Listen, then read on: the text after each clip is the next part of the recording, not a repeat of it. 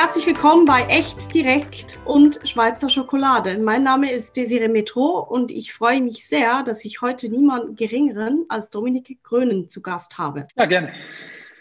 Ich würde mal starten, äh, mit dem ich dich bitte mal kurz ein bisschen etwas äh, über dich zu erzählen, damit wir alle, alle wissen, äh, ja, wo du gerade bist, wo du stehst und ja, woher du kommst. Ja, also äh, vielleicht kurz dazu, wo ich gerade bin. Ich bin gerade in einem unserer Coworking Spaces, den äh, hier, wo ich jetzt gerade bin, ist in Stralsund. Man kann das ein bisschen im Hintergrund, Hintergrund sehen. Ähm, haben also insgesamt hier aktuell mit der Orangerie fünf äh, Spaces, die wir, die wir betreiben, also Coworking Spaces, die sind alle so circa 1000 bis 1500 Quadratmeter groß. Und äh, jetzt gerade bin ich in Stralsund in der Location. Und hier haben wir direkt so am Hafen eine Location, die ist so 1000 Quadratmeter. Erstreckt sich auf zwei Bereiche, die wir mit so einem Innenhof äh, vereint, also verknüpft haben. Haben da noch eine Gastronomie mit dabei. Ja, und da bin ich gerade. Ja, sehr schön. V vielen Dank.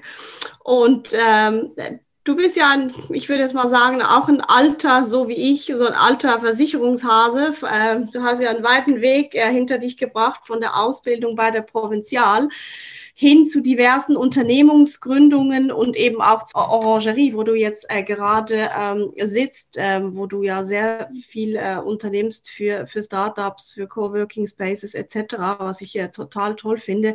Wie kam es eigentlich dazu, zu, zu diesem Weg oder zu diesem Swift in deinem Leben? Naja, also es war halt so, ich, äh, wie du schon gesagt hast, ich habe im Grunde genommen ja nach meiner Ausbildung als Bankkaufmann bin ich dann in den Versicherungsbereich reingegangen, habe in dem Bereich, würde ich mal sagen, alles gesehen, äh, was es irgendwie zu sehen gab, habe äh, viele tolle Jahre in der Branche gehabt, habe erst, wie gesagt, für die Provinzial gearbeitet, war dann äh, relativ lange auch für Lloyds tätig in London, ähm, habe für den Londoner Markt gearbeitet, war äh, Coverholder bei Lloyds, war Lloyds Broker mit ähm, ja, allem, was dazugehört. Und ja, irgendwann fing das ganze Thema an, auch relativ stark äh, technikbasiert äh, eine Rolle zu spielen. Und dann sind wir relativ früh auch auf den Zug aufgesprungen. Also wir haben damals schon, jeder, der sich so ein bisschen mit dem Thema Lloyds beschäftigt, weiß, wenn ich äh, Coverholder bei Lloyds bin oder wenn ich, ähm, sage ich mal, Lloyds Broker bin, dann kriege ich im Grunde um die Zeichnungsberechtigung des, des mhm. Syndikates im Londoner Market und äh, bin dann letzten Endes für alles selber verantwortlich. Das heißt also, wir haben damals die Bedingungswerke selber geschrieben, wir haben die Produkte selber entwickelt, wir haben äh, ähm, die Website selber entwickelt, den Online-Prozess und sowas. Das waren also alles Dinge, die wir selber gemacht haben und wir sind dann quasi nur noch zum Syndikat gegangen, die uns dann letzten Endes die, die Freigabe dafür gegeben haben. Aber für alles, was vorne, nach vorne hin quasi äh, relevant ist, waren wir komplett eigenständig äh, äh, verantwortlich. Und das ist auch so ein bisschen der Bereich, aus dem ich komme. Also ich bin halt ein sehr, sehr, sehr kreativer Mensch und ähm, habe halt Lust, immer neue Themen zu entwickeln und, und auch äh, ja, Dinge auszuprobieren, die es so im Markt noch nicht gibt. Und äh, ich habe dann 2014 ein, äh, ja, eine, eine Company von mir verkauft und habe dann auch im Grunde genommen immer wieder was in der Branche gemacht. Also ich habe auch viele Versicherer beraten. Ich sag mal von A äh, wie Allianz bis Z wie Zürich ist da eigentlich jeder Versicherer bei, mit dem ich da irgendwas gemacht habe.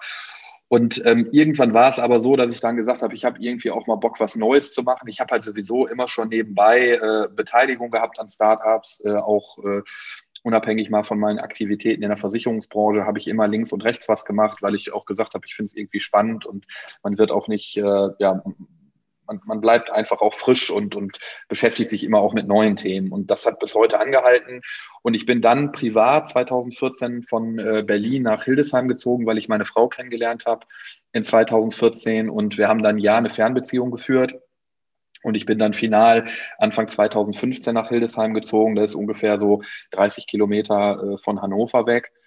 Und äh, durch diesen Umzug ist dann quasi auch das Geschäftsmodell entstanden. Also im Grunde genommen hat es relativ einfach damit angefangen, dass ich äh, gesagt habe, ich brauche im Grunde genommen Office, in dem ich arbeiten kann. Und ich habe mir dann wie jeder erstmal die Angebote bei Immobilien Scout angeguckt. Ich habe mir dann äh, verschiedene Gründerzentren angeguckt. Ich habe mir ein Technologiezentrum angeguckt. Und äh, letzten Endes war es so, dass ich gesagt habe, da ist halt nichts dabei, was ich äh, wirklich so mit Berlin vergleichen kann, weil wir hatten in Berlin direkt am Rosenthaler Platz hatten wir ein Office. Das war so knapp 200 Quadratmeter. Richtig cool mit allem drum und dran. Und ähm, naja, das habe ich halt dann in Hildesheim nicht gefunden. Und dann war die Entscheidung eigentlich schon im Kopf getroffen, dass ich sage, Mensch, pass auf, da muss man eigentlich irgendwas machen. Ja, ich will hier irgendwie was Cooles machen. Ich will was machen für genauso kreative Menschen und Leute wie ich. Und ich habe dann äh, mit der Stadt gesprochen, ich habe mit dem Bürgermeister gesprochen, ich habe dann mit der Wirtschaftsförderung gesprochen, habe denen mein Konzept vorgestellt, dass ich quasi eine Fläche schaffen will. Von äh, im ersten Step war mal die Idee, so 400 Quadratmeter zu nehmen mhm. und da einfach, sage ich mal, ja, einen hippen, coolen Workspace zu bauen. So, so hat alles angefangen. Und ähm, dann saß ich da halt und äh, habe dann im Grunde auch so die Leute aus meinem Umfeld alle in dieses Office reingeholt. Dann haben wir angefangen, da an, an coolen Themen zu arbeiten und haben dann relativ schnell gemerkt, dass irgendwann die 400 Quadratmeter halt auch begrenzt sind und hatten dann die Möglichkeit, im selben Objekt nochmal zu wachsen auf 800 Quadratmeter und haben uns dann erstmalig eben auch für Externe geöffnet. Das heißt also, dass wir hingegangen sind und gesagt haben, wir ähm, ja, vermieten Schreibtische, wir äh, unterstützen Startups, Gründer in den Bereichen, wo wir halt eine Expertise haben und äh, wir probieren auch mal das Thema Wissenstransfer Richtung Mittelstand äh, hinzukriegen. So, das waren eigentlich so die drei Themen und das hat dann echt super gut äh, funktioniert. Wir sind dann am Anfang echt äh, überrannt worden und, und äh, waren relativ schnell auch ausgebucht, weil die Leute gesagt haben, okay, sowas kenne ich halt noch nicht, sowas habe ich noch nicht gesehen, auch in der Art und Weise in einer solchen Stadt. Ja, normalerweise verbindet man solche Dinge immer nur mit den, mit den Metropolen. Ja, und aus diesem ersten Space sind jetzt mittlerweile äh, knapp 8000 Quadratmeter an Fläche geworden und äh, ja, wir sind da auf einem, auf guten Weg und sind jetzt gerade dabei, dass wir das ganze, ähm, das ganze Konzept äh, als, als Franchise umstrukturieren. Das heißt also, dass wir uns öffnen auch für, ähm, für Leute, die daran interessiert sind und vor allen Dingen auch für Immobilienbesitzer, die sagen, ich habe eine Immobilie, ich bin äh, ja vielleicht ein bisschen äh, ja, ideenlos, weiß nicht genau, was soll ich mit der Fläche machen. Und ähm, jetzt merken wir natürlich gerade auch so eine Phase wie Corona spielt uns schon in die Karten, weil halt der Bedarf einfach nach solchen Lösungen, flexiblen Lösungen vor allen Dingen da ist. Aber es ist ja schon so, dass also das ähm, äh, hört sich ja schon so an, dass es eben auch eine Besetzung der Nische ist, weil alles dreht sich eben immer in den, Urba in den urbanen ja, Regionen ab, dort, wo es hip ist, äh, wo, wo sich hier klassisch alle ansiedeln, vor allem die Startups. Und ähm, finde ich eigentlich auch gut, dass man eben dann genau mal in, in, nach außen geht und ja, andere, andere Orte besetzt, weil der Bedarf ist da. Es gibt eben nicht nur da sage ich jetzt mal, äh, Startups und, und, und Leute und einen Bedarf. Und ähm, dann ja. finde ich gut, dass du da, da das auch ähm, besetzt. Du bist ja wirklich so, wenn man eben, wenn man dir auch zuhört, so von dem Weg, was du schon alles, äh, sage ich jetzt mal, gemacht hast, vom, vom, vom Lloyds Coverholder, was ich auch sehr, sehr spannend finde. Da wirst du ja noch interessieren am Rande, äh, was da deine Branchen war, waren. Also was war da dein, dein Main-Fokus äh, von, von den Versicherungsthemen? Und von da kommend und jetzt bist du bist in diesem Workspace-Thema drin, hast aber insgesamt ja schon, du bist ja wirklich ein, ein Seriengründer, äh, insgesamt circa 13 Startups äh, bis heute gegründet. Wie schaffst du es da überhaupt den Überblick zu behalten und ähm, was, was nimmst du da so raus, auch an Learnings für dich oder was war da auch das Spannendste für dich bisher? Naja, also zunächst mal ist es halt so, dass ich, äh, glaube ich, jemand äh, oder dass ich jemand bin, der im Grunde genommen äh, sich nicht, äh, also keine Angst hat vor neuen Branchen. Ja, also ich gucke mir bestimmte Bereiche an. Ich kann gleich auch nochmal ein Thema nennen, äh, Gastro. Also mein Bruder und ich haben im letzten Jahr ein Gastro, ein neues Gastro-Konzept gelauncht in Zeiten von Corona, äh, wo schon die komplette Gastronomie zu war. Aber wir trotzdem gesagt haben, wir trauen uns daran, wir glauben, dass wir da halt ein cooles Produkt oder auch ein besonderes Produkt entwickeln können und auch den Nerv der Zeit treffen und äh, merken jetzt halt einfach, dass es die, die äh, absolut richtige Entscheidung war, das zu tun. Ähm, letzten Endes habe ich äh, mich relativ viel mit dem Thema Accident und Health beschäftigt im Londoner Markt, äh, viel mit dem ganzen Thema äh, Annexversicherung. Das ist auch das, mit dem ich so groß geworden bin. Das heißt also, ähm, äh, es gab ja auch mal ein Joint Venture zwischen mir und der Wertgarantie, wo wir das ganze Thema Elektronikversicherung in einem Startup auf den Markt gebracht haben. Also jeder, der die Wertgarantie weiß oder kennt, weiß, dass sie sehr B2B fokussiert sind auf eben Handel und vor allen Dingen auch auf Einzelhändler äh, also Ketten einmal, aber auch den Einzelhandel, auch im Bereich der Fahrradversicherung. Und wir haben damals dann ein Portal äh, zusammen gelauncht, wo es halt um das Thema B2C ging. Und äh, das hat sich eigentlich so durchgezogen, dass man hingeht und sagt, also äh, wo können wir im Grunde genommen Produkte entwickeln, die besonders sind, wo wir letzten Endes halt auch ja eine Berechtigung im Markt haben. Wir haben dann ja zum Schluss auch ähm, äh, habe ich dann noch äh, mit einem Mitgründer äh, Messab gegründet, wo wir halt eine, eine API entwickelt haben für das Thema Annexversicherung, wo wir in der Spitze ich weiß schon gar nicht mehr, über 100 Produkte hatten für sämtliche Themen. Also angefangen von Fahrrad, Elektronik, Brillenversicherung, was weiß ich nicht. Also überall da, wo ich im Grunde genommen. Kleine Gegenstände, äh, ja. Genau, kleine Gegenstände, eine, eine, eine Coverage dafür, äh, POS, sehr stark POS getrieben.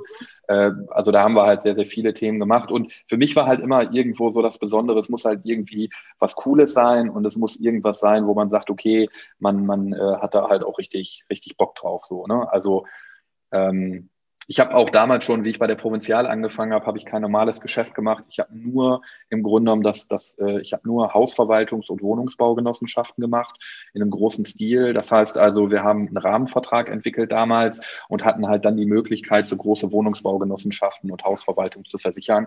War natürlich super lukrativ, weil wir ähm, ja immer Neugeschäft hatten. Das heißt also immer dann, wenn es einen Eigentumswechsel gab, gab es auch dementsprechend wieder eine Verprovisionierung und ähm, das war schon schon, äh, war schon echt äh, super spannend und deswegen äh, kommt für mich eigentlich auch nichts anderes in Frage, als halt Themen zu machen, die eben nicht von der Stange sind oder die eben jetzt nicht, nicht so normal herkömmlicher Natur sind. Jetzt der Corona-Krise und neues Gastro-Konzept. Ähm, eben, wenn man das, wenn man die zwei Begriffe hört, dann äh, denkt man sich, da, das kann ja nicht funktionieren, weil es gibt ja jetzt momentan keine Gastronomie. Magst du mal was dazu erzählen, was ihr da gemacht habt? Ja, also wir haben im Grunde genommen, äh, ist das, das Gastro-Konzept ist entstanden aus dem Coworking Space, weil wir im Grunde genommen gesehen haben, dass natürlich auch die Coworker und äh, die Mitglieder, die wir dann haben, Bedarf haben. Ja, es geht, äh, es geht um Frühstück, es geht um Lunch, es geht aber vielleicht auch mal um, um den Nachmittag oder Abend, es geht um Events, es geht um Catering, also um ganz viele Dinge. Und ähm, wir hatten äh, in Hildesheim die erste Location, die war so gelegen, dass sie von der Innenstadt so ungefähr fünf bis sieben Minuten entfernt war und äh, hatten also kein direktes Angebot. Wir haben natürlich dann gesagt, wir kaufen uns coole Kaffeemaschinen, wir haben Müsli äh, dahingestellt, wir haben Obst und sowas äh, hingestellt, aber wir haben gesagt, okay, wir haben jetzt nicht die Möglichkeit, eben mittags auch mal was Warmes äh, mhm. zu präsentieren. Und so kam die Idee, dass wir gesagt haben, wenn wir halt in eine der nächsten Locations äh, gehen oder wenn wir einen neuen Standort starten, dann ähm, integrieren wir automatisch äh, dieses Konzept mit rein. Und so haben wir dann ähm, in Stralsund zum ersten Mal in dem Coworking Space ein Café integriert, was äh, Stand heute eben äh, Kaffee bietet, Kaltgetränke, du bekommst Bagels hier, Bowls, Kuchen, Muffins und sowas. Und äh, dazu brauchen wir eben keine komplette Küche, sondern äh, viele Sachen sind halt, die werden kalt zubereitet aber eben auch ein äh, totaler USP, weil es sowas in der Stadt noch nicht gibt. Ja, also wir sind bei Lieferando jetzt aktuell die Nummer eins in der Stadt ähm, auf, auf Platz eins auch, weil wir einfach diese Dinge anbieten und alle anderen, die etwas anbieten, sind halt dann nur Döner, Pizza, Burger, also so diese, diese klassischen Dinge. Ja. Und äh, wir haben uns halt wirklich fokussiert auf vegane Sachen, äh, vegetarisch. Wir haben ketogene äh, Sachen zum Beispiel, wo wir sagen, okay, es gibt Leute, die wollen eben keine Kohlenhydrate in ihrem, äh, in ihrem Essen haben oder verzichten ganz, äh, ganz gezielt darauf. Naja, und das sind halt so Dinge, die wir gemacht haben und äh, hatten dann ja das große Glück, dass wir eben nicht von der kompletten Schließung betroffen sind, sondern dass wir auf der einen Seite ja To-Go anbieten dürfen und Delivery. Und äh, das hat eben dazu geführt, dass wir äh, super, super in den letzten Monaten da durchgekommen sind, auch äh, super Tageseinnahmen haben, die wir im Grunde genommen im Business Case so noch gar nicht vorgesehen hatten. Also äh, das heißt, ähm, das Thema Delivery und To-Go äh, funktioniert super und äh, wir profitieren auch aktuell davon, dass fast alle Gastronomen in Stralsund geschlossen haben. Das heißt also, wir sind wirklich einer der wenigen, die geöffnet haben und äh, das merken wir halt schon, weil wir dadurch natürlich dann auch äh, ja, besonderes Vertrauen irgendwo dann genießen, weil die Leute sagen, ey, wir finden cool, dass ihr aufhabt und äh, wir gehen dann zu euch, holen uns hier unseren Kaffee oder äh, auch mal ein Bagel oder eine Bowl oder sowas. Also das funktioniert echt ganz gut. Also, das, ist, das, ist ja, das ist ja schön, dass so aus der Not äh, die Tugend machen, aber es ist halt eben so. Also ich meine, es, es trifft ja eigentlich auch irgendwie so den, den, ja, den, Zahn, äh, den Zahn der Zeit, weil es irgendwie doch auch nötig ist und die Menschen müssen arbeiten und man muss ja trotzdem äh, irgendwie nach vorne gehen, trotz Corona. Was hast du irgendwie was so aus der Corona-Krise, was du so Positives äh, mit rausnimmst? Also ich meine, das, das Thema ist auch ein bisschen äh, ausgelutscht mittlerweile, aber trotzdem, es geht ja irgendwie jeder eins damit um. Was, was nimmst du da so mit? Naja, zunächst mal äh, als Unternehmer äh, ist es jetzt nicht, äh, sage ich mal, äh, also äh, als Unternehmer hast du ja immer bestimmte Herausforderungen. Ja, das, das ist halt einfach so. Ähm, ich bin seit meinem 21. Lebensjahr bin ich äh, als Unternehmer tätig und jeder jeder Unternehmer kann wahrscheinlich bezeugen, dass eben nicht alle Phasen immer positiv sind, sondern es gibt immer Ups und Downs. Das gehört einfach dazu. Und ähm, genauso ist es eben auch mit Corona. Das ist natürlich eine besondere Situation, die man so noch nicht kannte.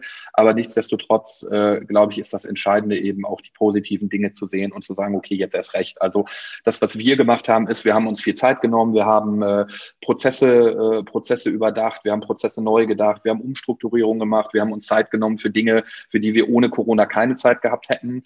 Wir haben äh, sehr, sehr viele neue Ideen entwickelt und was wir natürlich beobachtet haben, ist, dass die dass das Mindset und die Skills, die wir mitbringen, äh, natürlich auch einen Mehrwert haben für viele andere Unternehmen. Also die, die nicht schnell denken können, die nicht schnell sich vielleicht auf neue Situationen einstellen können. Da sind wir per se, und das meine ich jetzt nicht irgendwie abwertend oder, oder ähm, äh, negativ, aber wir, wir, können oftmals einfach schneller denken, schneller umschalten. Und äh, ich glaube, das ist was, was Corona uns gezeigt hat, dass einem mehr Unternehmen so agieren müssen und, und äh, auch dieses Mindset entwickeln müssen. Und ich finde, dass man schon beobachten kann, dass eben durch bedingt Corona es so einen Digitalschub gegeben hat, der ausgelöst wurde. Jeder hat auf einmal irgendwelche Videokonferenzen gemacht, jeder hat sich mit irgendwelchen Tools beschäftigt, jeder hat sich mit Kollaborationstools ähm, auseinandergesetzt. Und deswegen finde ich das schon spannend und äh, glaube, dass es eben auch nachhaltig äh, sich durchsetzen wird. Also Stichwort äh, Travel Expenses und sowas. Ja, also wenn ich sehe, wie viel ich vorher gereist bin, wie viel ich im Flieger war, wie viel ich im Grunde genommen in Hotels verbracht habe, ähm, dann hat sich für mich ganz konkret äh, eben äh, jetzt herausgestellt, dass ich das in Zukunft definitiv anders, äh, anders organisieren werde. Ja, weil man halt heute viel, viel über Video äh, lösen kann. Nicht alles, aber ich glaube einen großen Teil und das hat definitiv Auswirkungen auf das Verhalten im Bereich äh, Travel. Es ist ja schon so Spaß. Ich finde es auch sehr, sehr spannend, was dann plötzlich alles geht, was vorher äh, vermeintlich nicht ging. Also gerade, gerade auch wieder äh, in Bezug auf, auf so quasi im ganzen Versicherungskontext, weil es ja dann schon teilweise eher sinnig ist, für drei Stunden schnell irgendwie nach München zu fliegen und am gleichen Tag ja. wieder zurück, wo du dann denkst, so, hm, eigentlich das Meeting ja.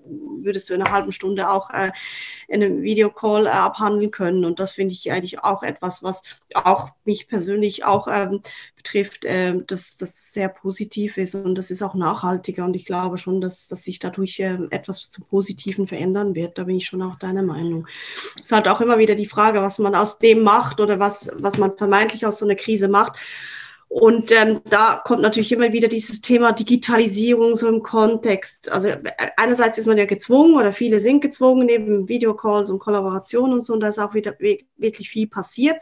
Hast du denn auch das Gefühl, dass es nachhaltig passiert und dass die Leute oder, oder dass, dass, dass viele das auch wirklich wollen und leben wollen oder tun sie das einfach, weil sie es jetzt müssen? Weißt du, also es ist ja immer noch ein Unterschied, ob ich das wirklich in meinem Mindset habe, diese ganze digitale Transformation und den Need da auch sehe oder einfach so, ja, jetzt muss ich halt und ja, ja, wenn es nicht anders geht. Mhm. Also ähm, die Frage ist schwierig zu beantworten, weil ich jetzt nicht für so viel, also weil ich die Frage noch nicht so mit, mit anderen großartig auch äh, diskutiert habe. Ich kann jetzt nur für uns sprechen, äh, dass ich sage, also es ist halt für uns, äh, ähm, also wir merken halt mittlerweile keinen Unterschied, ob wir äh, jetzt im Büro sitzen oder ob wir im Grunde virtuell zusammenarbeiten. Das heißt also, wir laufen zum Beispiel komplett auf der Google G Suite. Äh, das das äh, funktioniert super. Also wir arbeiten sehr, sehr viel mit Drive, haben letzten Endes Hangouts und, und sowas und funktioniert tadellos. Wir haben dann noch ein paar andere Tools, äh, mit denen wir arbeiten, aber das funktioniert und ich merke es halt auch so, ähm, ich, ich bin ja immer erreichbar und äh, vorher war es halt so, dass man vielleicht gedacht hat, wenn einer im Homeoffice ist, dann ist er vielleicht äh, nicht immer erreichbar. Ähm, also das, das, das funktioniert halt bei uns super. Ich weiß halt jetzt nicht, wie es aktuell bei, bei anderen äh, oder in anderen Firmen funktioniert, aber ich glaube schon, dass viele halt diesen Vorteil sehen. Also ich habe so ein, zwei Kollegen auch, ähm, die auch äh, seit Jahren schon als Unternehmer äh, tätig sind, die auch sagen, Dominik, also dieser, dieser, äh, alle, alles, was mit Reisen zu tun hat, ja, also ich muss nicht mehr irgendwo an einem Flughafen rumsetzen, ich muss mich nicht mehr mit Verspätung rumärgern und, und, und. Also ich glaube schon, dass das viele, viele Vorteile mit sich bringt und äh, oftmals muss man auch wirklich sagen, also ich hatte heute Morgen wieder so eine Situation, die Assistentin von mir, die sagte, Mensch, Dominik, äh, es schneit so heftig im Harz. Äh, ich glaube, ich komme heute nicht ins Büro, ich arbeite von zu Hause, wo ich sage, du, es macht einfach total Sinn, äh, von zu Hause zu arbeiten, weil du setzt dich jetzt eine Stunde hin, bist total gestresst, kommst im Grunde genommen dann im Büro an, arbeitest, musst dann die Stunde auch wieder zurückfahren. Also setz dich ganz gechillt zu Hause hin und wir können ja trotzdem an den Themen arbeiten. Also ähm, ich glaube, diese, dieser Anspruch auch zu sagen, es muss immer alles alles und jeder im Büro sein, der ist einfach auch total veraltert. Also das ist einfach eine Sichtweise, wo ich sage,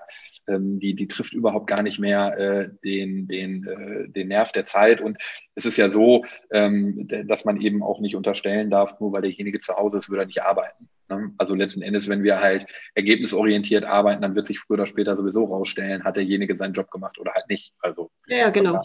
Ne? Also das sehe ich ja wie du. Ich bin ja da äh, im Maximum äh, entspannt und ich bin seit vielen, vielen Jahren eigentlich auch mobil unterwegs, egal wo. Ich kann immer überall arbeiten, ob es im Zug, im ja. Flugzeug oder äh, setz dich hin, hab, du hast dein, du hast dein, du hast dein Gerät und, und, und let's go. Also ich habe, es hat schon auch immer viel mit Einstellung zu tun. Und wenn ja. man cloudfähig, arbeitsfähig, also quasi installiert ist, spielt das auch gar keine Rolle. Ich würde ja. gerne nochmal äh, auf das Thema ähm, Flipper zu sprechen ja. kommen. Also ja. Die Gründung des ersten digitalen Introtech-Versicherers. Ähm, das hat ja auch sehr großes Interesse so in den Fachmedien ähm, herbeigeführt. Ähm, da hat es ja im Laut, glaube ich, nicht so ganz wie geplant geklappt. Magst du uns mal dazu irgendwas sagen, verraten?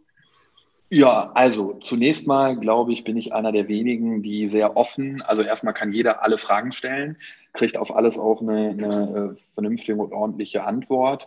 Ob man dann immer damit leben äh, kann oder nicht, äh, ist dann halt einfach so, ja, aber zumindest äußere ich mich immer zu allem. Also ähm, die, die, äh, die, die, Gründung von Flipper hatte ja einen bestimmten Grund und der Grund war, dass ich als, äh, als Coverholder und MGA gemerkt habe, dass du an irgendwelchen Punkten halt noch immer abhängig bist vom Risikoträger. So, mhm. das war für mich der Punkt, wo wir halt äh, dann aus dem ähm, Annex-Bereich die Entscheidung getroffen haben, zu sagen, wir gründen einen Versicherer, der im Grunde genommen auch voller Risikoträger ist. So. Und ähm, es gab dann damals auch schon in London äh, ein Konzept, äh, was, was äh, entwickelt worden ist von mir, was ich dann auch mit verschiedenen Rückversicherern schon besprochen habe. Und ich habe dann ähm, mit verschiedenen ja, strategischen Partnern im deutschen Markt besprochen und dann gab es eben einige ähm, Assekurateure, mit denen ich gesprochen habe, unter anderem eben auch ein Assekurateur aus Hannover. Und äh, mit dem habe ich dann das ganze Thema besprochen und äh, dann sind wir relativ schnell übereingekommen, dass es auf der einen Seite eben ähm, äh, eines, eines äh, ja, also fachliches Know-how bedarf, ne, wenn ich so einen Versicherer gründen will. Und ich wollte eben niemand sein, der hingeht und sagt, okay, wir machen jetzt einfach nur ein hippes Start-up und, und äh, ja, wir sind die ganzen Durchgeknallten, die in kurzen Hosen und mit einem Kickertisch äh, irgendwie arbeiten, sondern ähm, ich wollte ein bisschen Bestand da reinbringen. Also habe ich gedacht, Mensch, ähm, Joint Venture zu machen oder einen Versicherer zu gründen mit einem, äh, sage ich mal, wirklich äh, eingesessenen Assekurateur ist absolut richtig. So. Und da stehe ich auch heute nach wie vor noch zu. Ich glaube, dass das nach wie vor die richtige Entscheidung war. Ähm, ich habe dann aber einfach gemerkt im Rahmen der Zusammenarbeit und im Rahmen der Gründung, dass natürlich die Gründung eines Versicherers auch Personalien bedarf, die über ausreichende Expertisen versorgen, äh, verfügen. Das heißt also, es sind eben nicht die, ich sag mal einfach Techies oder die hippen 25-Jährigen, ja, sondern es sind eben die etablierten Versicherungsvorstände, die über viele Jahre in diesem Job schon arbeiten, die BaFin, äh, äh sage ich mal, auch äh, letzten Endes dann äh, geprüft werden. Und da habe ich dann einfach gemerkt, dass oft halt die, die Sichtweisen auseinandergehen. Ja, deswegen geht es gar nicht so sehr darum, äh, ob das die richtige Entscheidung war, äh, mit Flipper zu starten oder nicht, ja, sondern äh, äh das war absolut richtig. Nur ich glaube, und das habe ich eben aus diesem, äh, aus dieser Gründung gelernt oder aus diesem Thema, dass ich heute mit niemandem mehr eine Firma gründe, der im Grunde genommen nicht aus meinem ganz, ganz, ganz, ganz engen Umfeld kommt, die ich seit Jahren schon kenne. Ja, also mit meinem Bruder habe ich die letzten Firmen alle gegründet. Wir sind aufeinander eingespielt, wir sind abgestimmt, wir verstehen uns blind. Der eine weiß, was der andere macht. Äh, wir, wir können uns sehr gut einschätzen und ähm, das, das äh, ist im Grunde genommen ein Learning. Ja, das heißt, also es ist eben nicht so zu sagen, okay, ich treffe da jemanden, ja, lass uns mal eine Firma gründen oder lass uns mal das machen oder das machen. Ähm, ich glaube, es ist halt wichtig, dass man wirklich äh, einander versteht geht und dass man wirklich auch im Team gut äh, spielen kann. Und dann äh, sage ich auch ganz ehrlich, deswegen nehme ich nochmal das Beispiel Gastro, ist eigentlich völlig egal, was wir machen. Ja, also ich kann auch nächste Woche irgendwas im Bereich äh, Mobility machen oder ich mache irgendwas im Food-Bereich oder was, whatever, spielt überhaupt gar keine Rolle. Wir sind aber aufeinander eingespielt und äh, wir, wir können schnell Branchen analysieren, äh, Produkte entwickeln und dann funktioniert das auch. Aber ähm, das ist halt so mein Learning äh, daraus gewesen. Ne? Und dann muss man auch ganz ehrlich sagen, war es so, dass wir letzten Endes äh, halt gestartet sind und dann gab es auch den einen oder anderen, der gestartet ist. Und ich glaube, es war einfach am Ende des Tages so ein Stück weit ähm, die Sichtweise der Investoren, die gesagt haben, naja, mit einem bestehenden Assekurateur oder mit einem seit 20 Jahren existierenden Assekurateur einen neuen Versicherer zu gründen, klingt so ein bisschen alter Wein in neuen Schläuchen. Wisst ihr, was ich meine? So ein bisschen so, so. Und, und es, es war nicht das Berliner Hinterhof-Startup, ja, wo so 30 Leute sitzen, die, ähm, die im Grunde genommen halt irgendwie aus der Berliner Szene kommen, sondern es war einfach so dieses traditionelle gemixt mit dem Neuen. Aber das war wahrscheinlich der Punkt, wo man einfach gesagt hat, okay, ähm, die Story ist nicht hundertprozentig rund, ja. Ähm, aber ich, ich glaube nach wie vor, es war genau die richtige Entscheidung. Ich habe super viele Learnings daraus gezogen, bin dankbar für die Zeit auch. Und äh, letzten Endes äh, ist es halt einfach so, hätten wir das nicht probiert, hätte ich andere Learnings nicht gemacht. Und jetzt gibt es natürlich Stimmen, die sagen, ach hier, guck, ähm, da ist man rausgegangen mit der Meldung, hier digitalen Versicherergründen hat nicht funktioniert. Ähm, ich kann damit total leben. Ja, ich habe da überhaupt gar kein Problem mit, weil äh, letzten Endes ist es so, wenn man Dinge nicht probiert, dann können Dinge auch nicht klappen. Und das gehört einfach dazu. Ja, und Fehler gehören dazu. Und es gehört auch dazu, dass man sagt, wenn ich zehn Dinge anfasse, funktioniert äh, vielleicht eins und neun gehen schief. Und dann gibt's immer die Leute, die da stehen und sagen, ach hier, guck, habe ich dir doch gesagt, der Grön, ja, macht dies, das, das, hat nicht funktioniert. Aber äh, letzten Endes äh, ähm, äh, ja, muss es diese Leute geben, die das tun. Sonst äh, kommt im Grunde genommen nichts anderes äh, auch in, in Gang ne, und kann sich entwickeln. Finde ich total, äh, unterstütze ich total, weil ich glaube, wir haben hier in, in Europa schon auch nochmal einen anderen, äh, anderen Umgang auch mit dieser, mit dieser Fehlkultur. Wenn du dann in Amerika das mal in, ja. in den Staaten anguckst, geht man da ganz anders damit um. Und ich glaube auch, dass man eben, ja, man, man, man wird ja besser und man entwickelt sich eben auch durch, durch Fehler und, und, und, und, und Lernen und okay, hat nicht geklappt, wie, wie, wie finde ich den nächsten Weg? Und von dem her, ich finde das äh, eigentlich auch äh, sehr positiv und toll, wie du das hier äh, eigentlich auch wiedergibst und dazu stehst, finde ich absolut, absolut. Und mich hat halt eins geprägt. Ich war mit, äh, ich bin mit 16 Jahren bin ich in die USA gegangen, war knapp zwei Jahre dort als im, im Rahmen eines Exchange Student Program. Und die Zeit hat mich einfach geprägt. Ja, also ich bin als 16-Jähriger darüber gegangen und habe gesagt, okay, alles klar, ähm, ja, die Welt gehört dir, du kannst im Grunde genommen alles erreichen. Ich habe zum ersten Mal New York gesehen, habe äh, da da viel, viel, ähm, ja auch, also hat mich unheimlich selbstbewusst gemacht die Zeit. Und ähm, deswegen äh, würde ich es auch immer wieder so tun, ja. Und es gibt ja auch kritische Stimmen, die sagen, ja, vielleicht hätte man das Marketing am Anfang ein bisschen ruhiger machen sollen. Und dann sage ich, ja, hätte man machen können, aber dann wären andere Dinge hätten sich äh, vielleicht nicht so entwickelt, ja. Und ähm, im, im Endeffekt äh, zieht man natürlich seine Learnings daraus, aber ähm, ich glaube, äh, ich glaube, dass es ähm, ja, dass alles so, wie es gekommen ist und sich entwickelt hat, alles gut ist. Was äh, äh, ist eigentlich für dich äh, dein bisher größter Erfolg so persönlich äh, äh, als Gründer? Da geht es jetzt gar nicht mehr so darum, eben ich bin Erfolg messe ich persönlich jetzt nicht nur an, an, an irgendwie äh, an, an, Revenues, sondern einfach so für, für sich in der persönlichen Weiterentwicklung. Und etwas, was mich bei dir besonders interessieren äh, würde, ich, äh, was sind so deine Prinzipien, die du niemals, die du niemals eigentlich auf, auf, auf vom, dich vom Weg abkommen lassen, weil ich, jeder hat doch irgendwie so seine Prinzipien, für die er einsteht. Und äh, das würde mich mal bei dir interessieren. Das würde ich ganz spannend finden. Also der, der größte Erfolg für mich ist im Grunde genommen, wenn ich einfach merke, dass man, also ich kann mich gut daran erinnern, wie ich damals so meine Karriere angefangen habe, habe ich einen Mentor an meiner Seite gehabt, der mich äh, sehr, sehr viel unterstützt hat, der mir, der mich, äh, ja, der, der, der mich geführt hat, der mir sehr, sehr viel mit auf den Weg gegeben hat. Und ähm, ich merke einfach so in den letzten Jahren, in, ich würde mal sagen, so in den letzten fünf bis sieben Jahre, dass selber äh, halt die Anzahl von Menschen, die einen, an einen herantreten, halt äh, sich, sich äh, häuft, ja. Wo Leute sagen, Dominik, äh, das, was du gemacht hast, finde ich inspirierend und, und äh, begeistert mich und äh, kann ich mich mit dir austauschen, können wir uns mal treffen, äh, kannst du mir da oder da was zu sagen, kannst du mir ein Buch empfehlen. Und ähm, das finde ich, das ist für mich eigentlich das Schöne, dass man heute mit äh, 39 so eine Position einnimmt, wo andere sich halt äh, für einen interessieren und sagen, äh, erzähl doch mal, wie ist das? Ja, also das, das ist für mich eigentlich so das Spannendste, weil ich selber früher in so einer Situation war. Ich habe äh, früher mit meinen Brüdern also das erste, äh, die erste Firma habe ich damals mit meinen beiden Brüdern äh, gegründet und ich habe dann handschriftlich, haben wir Briefe geschrieben an äh, wirklich gestandene Unternehmer und äh, haben uns im Grunde genommen ja einfach für deren Geschichte interessiert, ja, und haben gesagt, Mensch, äh, also ich kann mich noch an einen Brief erinnern, den haben wir an, äh, an äh, Herrn Bühlbecker geschrieben, nach äh, ähm, von Lamberts äh, in Aachen und äh, haben ihm einen Brief geschrieben und haben gesagt, wissen was, Herr Bühlbecker, wir finden das total beachtlich, was Sie aufgebaut haben, in welcher Position Sie, Sie sind und wir würden Sie gerne mal besuchen und würden gerne mal mit Ihnen sprechen. So, und dann hat er uns auch, hat die Assistentin uns angerufen, hat uns eingeladen, wir sind dann nach Aachen gefahren und das war halt schon beeindruckend, ja, so Menschen kennenzulernen. Und äh, jetzt finde ich halt äh, wirklich spannend, wenn man selber solche Anfragen kriegt, dass Leute sagen, ob Instagram oder Facebook oder äh, LinkedIn.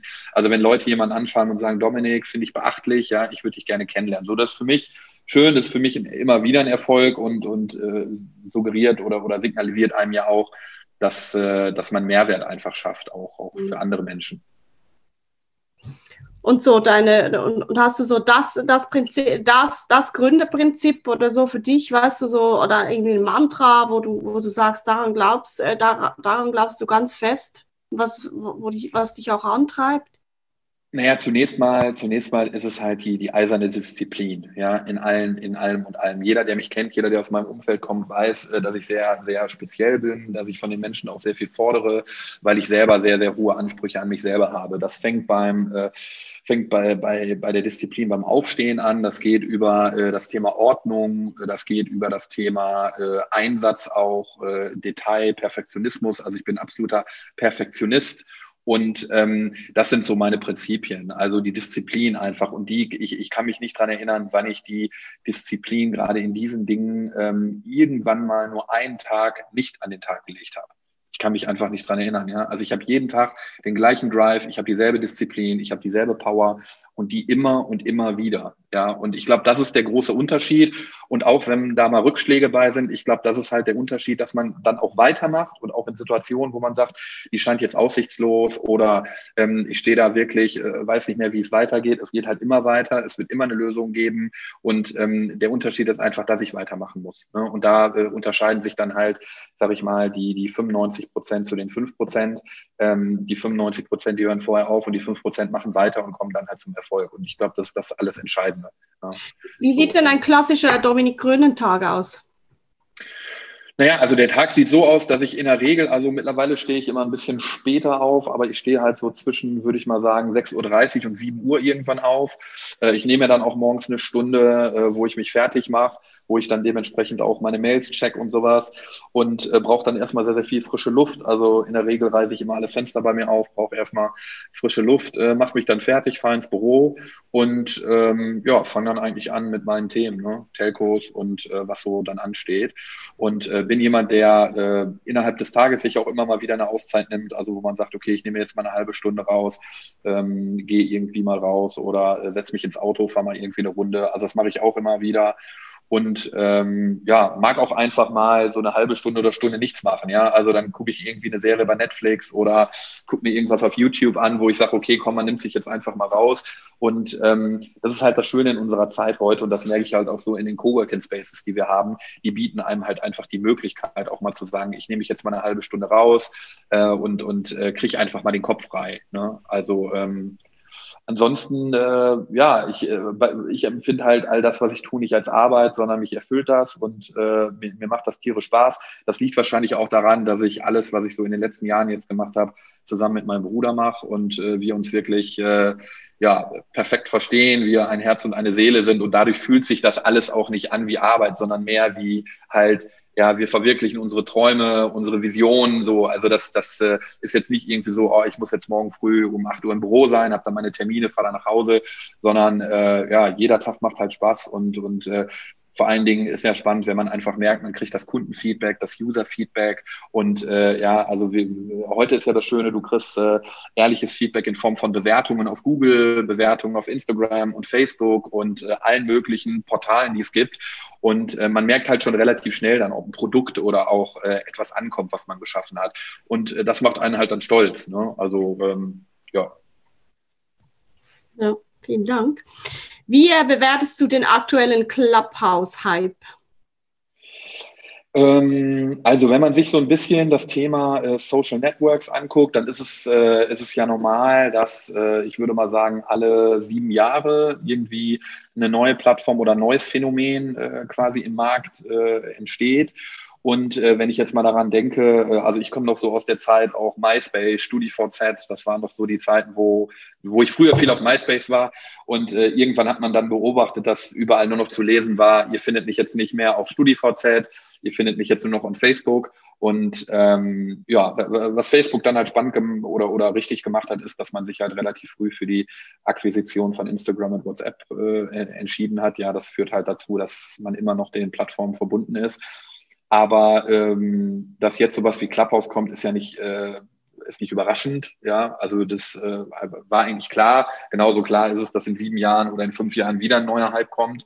Ich finde das super spannend. Ich finde auch spannend, was so vor zwei Wochen am Wochenende passiert ist. Also überall war es in aller Munde. Und ähm, ja, finde es einfach super spannend. Habe selber auch der einen oder anderen Session mal zugehört und äh, finde das auf jeden Fall ganz cool und ist auf jeden Fall ein Thema, was wir für uns auch sehr, sehr intensiv prüfen, weil wir einfach glauben, dass wir damit halt auch standortübergreifend äh, ja, coole Formate halt schaffen können für Coworker, für Startups, für Leute, die in unserer Community sind. Also von daher sind wir gerade so ein bisschen in dem Findungsprozess und auch in den Überlegungen, wie wir es halt nutzen können. Aber ich finde es super spannend und Chapeau an die, an die Jungs. Also äh, cooles Thema, cooles Teil. Also das richtige Produ Produkt zur richtigen Zeit. Ich glaube, das ist der Beweis dafür. Dieses Audio Drop-In ist, glaube ich, deswegen so gut, weil äh, eben das Produkt auch in Zeiten von Corona gelauncht wird. Ähm, ich glaube, das ist nochmal ein großer Unterschied. Äh, die Frage ist, ob der Hype eben auch so groß gewesen wäre, wenn es Corona nicht gegeben hätte. Wahrscheinlich nicht. Aber äh, ich finde es super. Ja, you never know. Aber ich glaube, was, also ich, mir ist das auch aufgefallen vor, vor, vor zwei Wochen. Ich habe selten so einen Hype an einem Wochenende erlebt, so mit dem Launch von so einer neuen App. Und das war ja wirklich der Wahnsinn. Du kriegst ja. von überall her, kriegst du Meldungen und jedes Network, das du aufmachst, ist nur noch Club, Clubhouse. Ja. Und dann ist natürlich sowieso diese Verknappung dann noch äh, Invitation Only und irgendwie das Gefühl so, wie komme ich jetzt da rein? Ich muss jetzt da mal ja. gucken. Und ähm, wir haben ja jetzt äh, gestern auch unser erstes eigenes Format äh, gemacht mit, äh, mit OCC. Ja. Und ich fand es total spannend, weil es eben irgendwie doch noch so das ganzen beruhigenden ja, Aspekt hat, weil es eben nur Voice-Only ist, aber man kann dann da auch nicht einfach so reinswitchen, man hört einfach irgendwie zu und es hat ja. so ein bisschen was mit, mit Radio auch irgendwie. Ja. Und irgendwie fand ich das, ich fand das ganz, ganz entspannt irgendwie. Äh, eine letzte Frage, ähm, die ist fast für mich als Schweizerin ähm, äh, obligatorisch. Äh, dein Bezug zur Schweiz und zur Schweizer Schokolade? Also mein Bezug zur Schweiz ist sehr intensiv, weil ich meine aller, allererste Gründung ähm, also es war so, dass mein Bruder oder meine Brüder und ich uns äh, damals äh, relativ intensiv damit beschäftigt haben, die erste Firma zu gründen. Und äh, ich kann mich daran erinnern, dass der, äh, der, der mittlere Bruder, also der quasi in der Mitte von uns ist, der hat dann irgendwann gesagt, du Jungs, pass auf, wir machen das nicht hier, sondern ich habe uns Flüge gebucht und ich habe uns ein Hotel gebucht. Und dann sind wir nach Zürich geflogen und waren ein Wochenende im Dolder Grand Hotel. Und äh, da hat eigentlich so alles angefangen. Deswegen habe ich einen ganz speziellen Bezug zu Zürich und auch zur Schweiz und äh, mag die Schweiz sehr gerne, mag Zürich sehr gerne und äh, ja, war sehr, sehr oft da, äh, habe auf vielen Konferenzen auch in Zürich gesprochen, war sehr, sehr oft an der Uni St. Gallen, weil ich auch sehr, sehr viele Themen in St. Gallen äh, mit dem Versicherungsinstitut da äh, schon gemacht habe und, und äh, durch, durch äh, ja, gesprochen habe. Also von daher äh, liebe ich die Schweiz, tolles Land und tolle Stadt Zürich. Also ja. Ja, Schweizer Schokolade, mega. Also finde ich super. Wird immer eingekauft, wenn ich am Flughafen bin. ja, da, da freut es mich umso mehr, dass ich dir dann ein Paket Schweizer Schoki äh, zuschicken werde.